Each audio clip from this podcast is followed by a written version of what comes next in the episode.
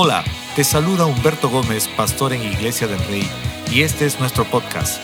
Quiero agradecerte por acompañarnos el día de hoy a poder ser inspirados y animados, dejando que Dios pueda seguir moviéndose en nuestras vidas.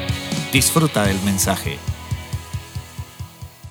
Así que vamos a ponernos de acuerdo para ir también al mensaje. Ora conmigo, Dios, te damos gracias en este tiempo. Levantamos nuestra oración y te pedimos, Dios, que aquí, Señor, que estamos reunidos, conectados a través de este servicio en línea, tu poder sanador toque cada vida, Señor, que puede estar pasando dificultad, dolencia, padeciendo en su cuerpo. En el nombre de Cristo Jesús, creemos que para eso vino Jesús no solamente para quitar el pecado del mundo, sino también para traer sanidad, para otorgarnos vida y vida en abundancia. Oramos en este tiempo, Padre, y creemos en esa sanidad que viene a través de ti y la recibimos en nuestros cuerpos, Dios, en el nombre de Cristo Jesús. Y oramos por ese tiempo del mensaje que seas tú mismo hablándonos a través de tu palabra. Queremos ser enseñados y transformados por tu palabra. En el nombre de Cristo Jesús. Amén. Qué feliz, espero que haya uh, disfrutado y esté disfrutando nuestra mañana de transmisión y compartiendo con ustedes. Y empecé una serie que la titulé Ser pacientes. Y en esta segunda parte quiero hablar y titulé Rompiendo el proceso. Estaba compartiéndoles que paciencia está alineada a proceso y proceso a paciencia. Hay un pasaje en el Antiguo Testamento en Primera de Samuel, el capítulo 13, versículos 11 y 12. La Biblia dice de esta forma, pero Samuel le dijo, ¿qué has hecho? Y Saúl respondió, como vi que el pueblo se me dispersaba, que tú no llegabas dentro de los días señalados y que los filisteos estaban reunidos en Mitmas, me dije, ahora los filisteos descenderán contra mí en Gilgal, y no he implorado el favor del Señor. Así que me vi forzado y ofrecí el holocausto. Les estaba citando como ejemplo en la primera parte que cuando Dios está tratando en nuestras vidas, nos está perfeccionando, les dije que no es suficiente con creer, es necesario ser enseñados con paciencia o en paciencia, pero la paciencia está ligada al proceso. Y es el proceso lo que nos enseña y desarrolla y perfecciona nuestras vidas. No es que Dios estaba probando para que Saúl fracase, sino que Dios lo estaba desarrollando. Y es lo mismo que Dios quiere hacer contigo y conmigo. Dios está feliz de que tú y yo creamos en Él, de que le cantemos, alabemos, exaltemos su nombre. Pero si hay algo que Dios también va a buscar es que podamos ser perfeccionados, ser enseñados, y es la paciencia una virtud que se desarrolla. Yo diría que la paciencia, la Biblia dice en Gálatas, que es un ingrediente del fruto del Espíritu, pero también podría decir que la paciencia es como un músculo que hay que desarrollarlo, que hay que trabajarlo de una forma constante. Y era lo que Dios estaba haciendo en la vida de Saúl. Y para pensar un poquito todo lo que Dios hizo y recordar en la vida de Saúl, es impresionante porque a veces usted y yo como creyentes queremos que todo lo que le pedimos a Dios suceda y si bien es cierto, todo lo que esté en la voluntad de Dios, Dios nos lo va a dar. Pero si hay algo que Dios va a hacer, como les dije hace un instante, es nunca obviará el proceso en tu vida. Y Él va a dirigirnos por la puerta del evento hacia el camino del proceso siempre será importante que usted y yo seamos perfeccionados en esto. Y Dios inicia un proceso con Saúl. Si usted y yo miramos primera de Samuel 9:16, encontraremos que Dios va a iniciar un proceso con Saúl. ¿Y qué es lo que él hace? Mira, primera de Samuel 9:16 dice, "Mañana, como a esta hora le dice Samuel a Saúl, te enviaré a un hombre de la tierra de Benjamín Dios le dice a Samuel, perdón, lo ungirás para que sea príncipe sobre mi pueblo Israel, y él librará a mi pueblo de la mano de los filisteos, porque yo he visto la aflicción de mi pueblo, pues su clamor ha llegado hasta mí. Samuel no sabía quién era el primer rey que iba a tomar esa posición tan importante en Israel, pero Dios sí lo sabía. Entonces Dios había iniciado un proceso en la vida de Saúl. Y me encanta porque Dios es un Dios de nuevos comienzos, es un Dios de inicios y Dios nunca deja nada medias. Cada vez que Él empieza algo lo quiere llevar a un nivel de perfeccionamiento. Es lo mismo que sucede en tu vida y en mi vida. Dios ha empezado cosas en ti y en mí y Él lo quiere llevar a un nivel de perfeccionamiento. Es por esa razón que usted y yo necesitamos amar el proceso. Muy pocos de nosotros amamos el proceso porque no estamos entendiendo todos los beneficios que va a producir para nuestras vidas. Dios inicia un proceso en la vida de Saúl y Dios empieza a mostrarse en la vida de Saúl. Y esto es lo lindo porque Muchos de nosotros a veces decimos, ay, proceso, el proceso es necesario, proceso va ligado con paciencia, paciencia y proceso. No es suficiente creer, es necesario aprender a ser pacientes. Y la siguiente cosa que Dios hace con Saúl es mostrarle una señal de que ha empezado un proceso en él.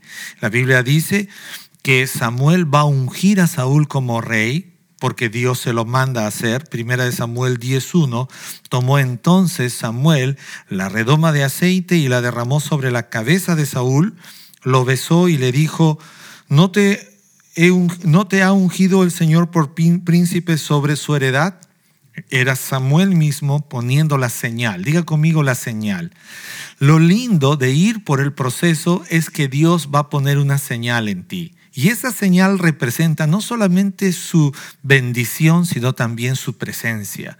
Por eso a nosotros no nos debería costar ir hacia el proceso, porque Dios no solamente inicia el proceso, sino que Dios también va a ponerte un sello distintivo que Dios está yendo contigo en el proceso. Mucha gente piensa de que a ah, Dios me ha llevado al proceso y me está observando de lejos. No es así.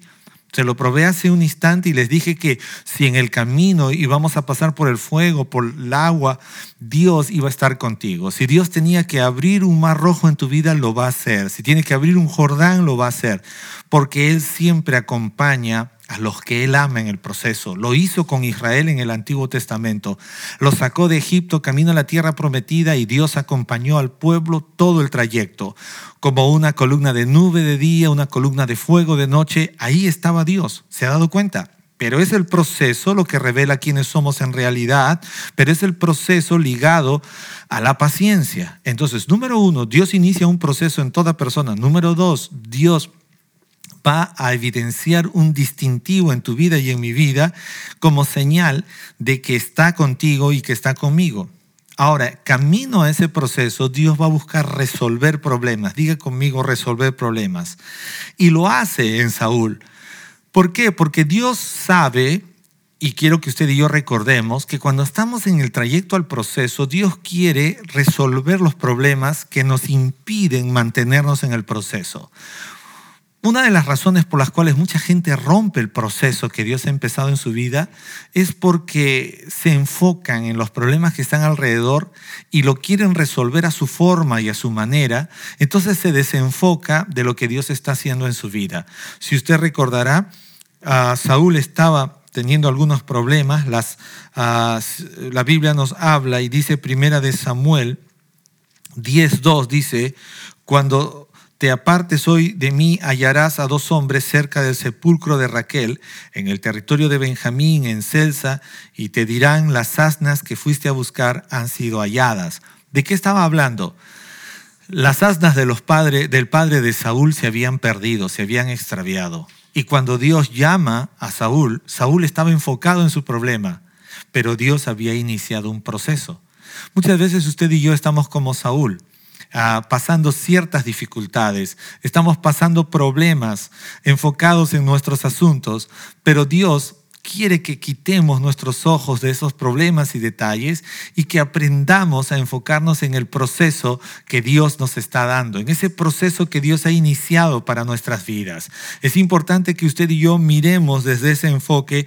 Dios le resuelve este tema a Saúl para que él se enfoque en el proceso, para que él se enfoque en lo que Dios estaba haciendo es importante porque a veces rompemos el proceso o por distracción o porque nos desenfocamos de lo que Dios está haciendo para nuestras vidas en adelante. Dios sabe que en el proceso usted y yo necesitamos mantenernos enfocados, pero también una de las cosas que necesitamos en el proceso es que usted y yo podamos ser mudados, cambiados. Hace un instante les estaba diciendo que los momentos difíciles revelan quiénes somos en realidad. ¿Quién eres tú? ¿Quién soy yo? Son en los momentos de presión donde se revela quiénes somos en realidad. De repente a veces tú y yo tenemos un aspecto que alguien diría, no, no parece. No, yo no creo. Pero es que los momentos difíciles revelan quiénes somos en realidad. Entonces Dios sabía que para que Saúl tenga éxito en el proceso, tenía que mudarlo en un nuevo ser. La Biblia dice, 1 Samuel 10, del 5 al 6, que después Dios lo dirigió hacia una colina donde estaban también la guarnición de filisteos, y le dice, sucederá que cuando llegues a la ciudad, ahí encontrarás a un grupo de profetas que descienden del lugar alto con arpa, pandero, flauta y lira, delante de ellos estarás profetizando. Entonces el Espíritu del Señor vendrá sobre ti con gran poder, profetizarás con ellos y serás cambiado, diga conmigo, serás cambiado en otro hombre. Entonces, qué importante es cuando hablamos de paciencia, el proceso también va a mudarnos, pero es con la ayuda del Espíritu Santo. No podemos cambiar por sí solo. ¿Alguna vez has querido e intentado cambiar por ti solo? Este, voy a hacer una broma, espero que nadie se ofenda. Cuando alguien intenta cambiar por sí solo, es como intentar bajar de peso todos los veranos. Solo tú sabes tu resultado. Entonces, sabes si tienes éxito o no tienes éxito. Hay veces intentamos cambiar por sí solos. Y, y, con eso no estoy tratando de ofender a nadie, sino que hay veces vamos por ese camino equívoco. O como las personas que dicen que están a dieta y todos los días uh, lunes están empezando la dieta, pero todos los fines de semana siempre están rompiendo otra vez y esto se hace un ciclo y no hay cuándo empezar ni cuándo terminar. Cuando hablamos del proceso, Dios va a buscar mudarnos en un nuevo ser. Y es la presencia del Espíritu Santo lo que nos muda, lo que nos cambia, lo que nos transforma.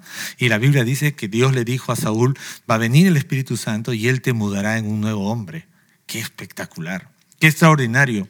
Ahora, tenemos que tener en cuenta que Saúl era un hombre relativamente bello. La Biblia lo traza como un hombre de alta estatura, un hombre este, muy alto. Eh, aproximadamente algunos dicen que Saúl estaba arriba de los dos metros, o sea, era un hombre grande, rubio, ¿no? Muy parecido a mí este Saúl, ¿no? Pero este, para Dios no es algo trascendente lo, lo externo. Para Dios lo trascendente es nuestro carácter y la paciencia que quería forjar en él.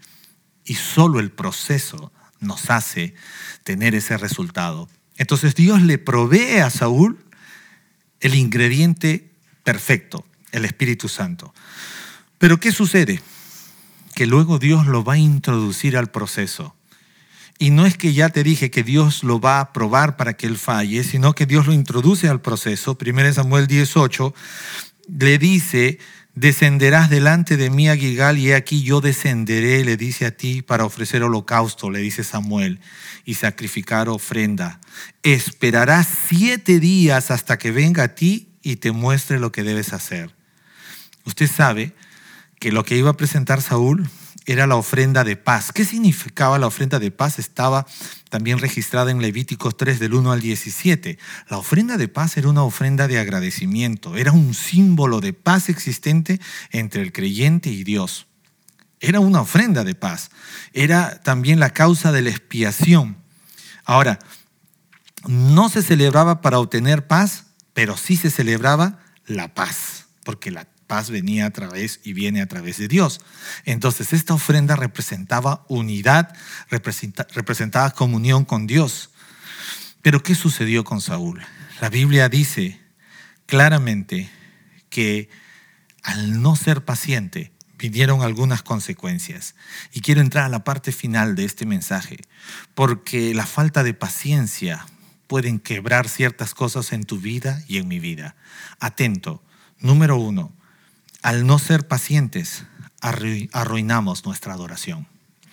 Arruinamos nuestra adoración. ¿Por qué razón?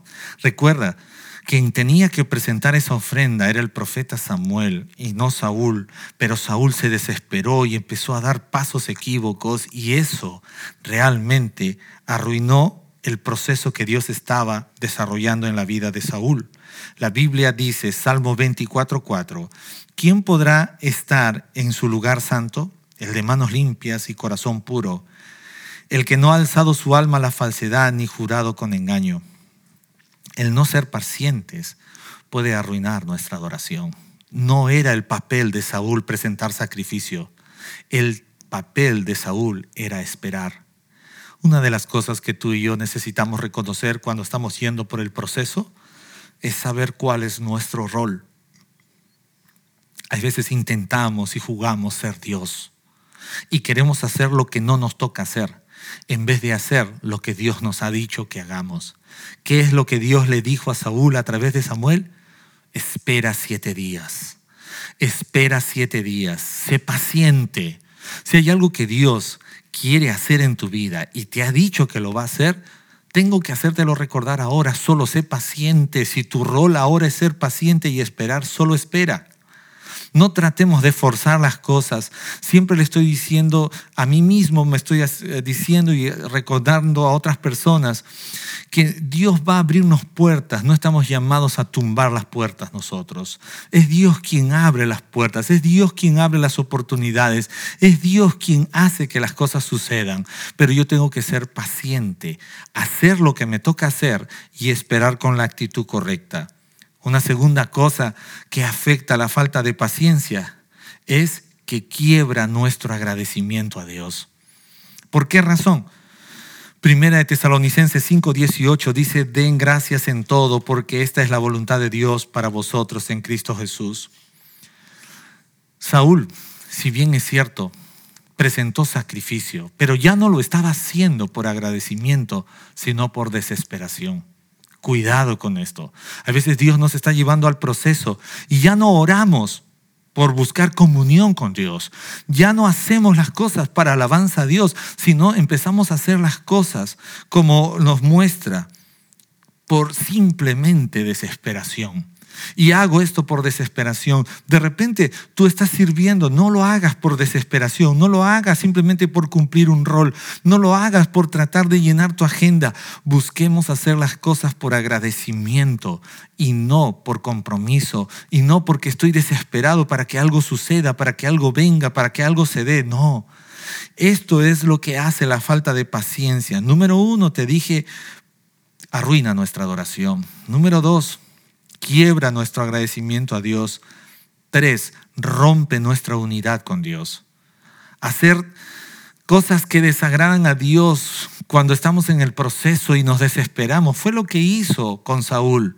Saúl se desesperó y en vez de hacer lo que le agradaba a Dios, él terminó haciendo algo que desagradó a Dios. Es importante cuando estamos en el proceso no hacer las cosas por desesperación. No hacer las cosas simplemente por una emoción personal, sino buscar hacer lo que Dios nos ha dicho que hagamos. Finalmente, cuando tú y yo rompemos este proceso de la paciencia, el no ser pacientes hace que seamos más vulnerables para desobedecer a Dios. La Biblia dice que Samuel se apareció delante de Saúl y le dijo, he aquí, el obedecer es mejor que un sacrificio el obedecer es mejor que un sacrificio. Para Saúl de repente, por desesperación, él quería presentar la ofrenda, pero él olvidó un detalle. Dígalo conmigo, conmigo, olvidó un detalle. Cuando Dios te lleva al proceso, nos toca ser pacientes. Y cuando estamos en ese proceso de paciencia, tenemos que entender que lo más preciado en ese proceso es obedecer y no vivir haciendo sacrificios. Para Dios lo más alto que podemos realizar es aprender a obedecer su palabra, su voz, lo que Él nos ha dicho, lo que Él ha establecido. A veces nos volvemos tan, tan ah, activistas, tan adictos al hacer, pero olvidamos el obedecer. Ser paciente no siempre será una virtud que aflore en nuestras vidas pero para eso Dios nos llama, para ser perfeccionados. Ser pacientes es una virtud que necesitaremos durante todo este camino llamado proceso, para que Dios forje su voluntad en nosotros. Es importantísimo que usted y yo podamos ver que paciencia está ligada a la obediencia. Esto quiere decir que cualquier persona que quiera saber cuán paciente es, tendría que revisar cuán obediente somos a Dios. Nuestra capacidad de obediencia puede ayudarnos a permanecer en el proceso de ser perfeccionados en paciencia. Recuerda, la falta de paciencia, número uno, puede puntualmente arruinar nuestra vida de adoración. Puede quebrar nuestro agradecimiento a Dios. Rompe nuestra unidad con Dios el no ser pacientes nos hace vulnerables. Muchos dirán y pensarán que ser pacientes únicamente con lo que Dios nos ha dicho. No. Nuestra convivencia, nuestro estilo de vida, la gente con la que nos desarrollamos demandarán paciencia. Si estás casado, en tu vida conyugal demandará paciencia. Si tienes hijos, paciencia. La familia, paciencia. El trabajo, paciencia. Estudios, paciencia. Negocios, paciencia. Tu vida espiritual, paciencia. Estás orando por proyectos, paciencia. Pero no salgas del camino llamado proceso. Nadie puede saltar el proceso. Recuerda que dentro de este camino de proceso hacia la perfección en la paciencia, la obediencia es trascendental. Me gustaría en esta hora que podamos orar y que podamos decir a Dios que no queremos romper el proceso y que queremos y necesitamos que nos ayude a obedecer en este camino donde estamos siendo perfeccionados en paciencia. Si estás viéndome por primera vez, quiero animarte a que recibas a Cristo Jesús como tu Señor y Salvador. Oremos. Dios, te damos gracias en este día. Padre, perdóname. Innumerables veces he roto el proceso por falta de paciencia. Arruiné mi adoración. Innumerables veces rompí mi unidad contigo. Hice cosas más por desesperación que por obediencia. Hice cosas más por apuro mío que por aprender a esperar en ti. Perdóname, Dios. A veces he pensado que mis ideas son mejores que las tuyas. A veces he querido tomar la idea errónea de pensar que soy Dios y que solo tú deberías cumplir todos mis deseos, perdóname, por haber roto mi adoración, por haber roto mi unidad contigo, por haber quebrado mi obediencia, dejando de ser paciente. En esta hora te pido que me perdones y me ayudes a ser paciente en el proceso y aprender a obedecerte será mi camino seguro. Lo necesito, Dios. Ayúdame en el nombre de Cristo Jesús. Si estás viéndome por primera vez, quiero animarte a que puedas recibir a Cristo en tu corazón. Repite esta oración conmigo. Dígale, Dios, gracias.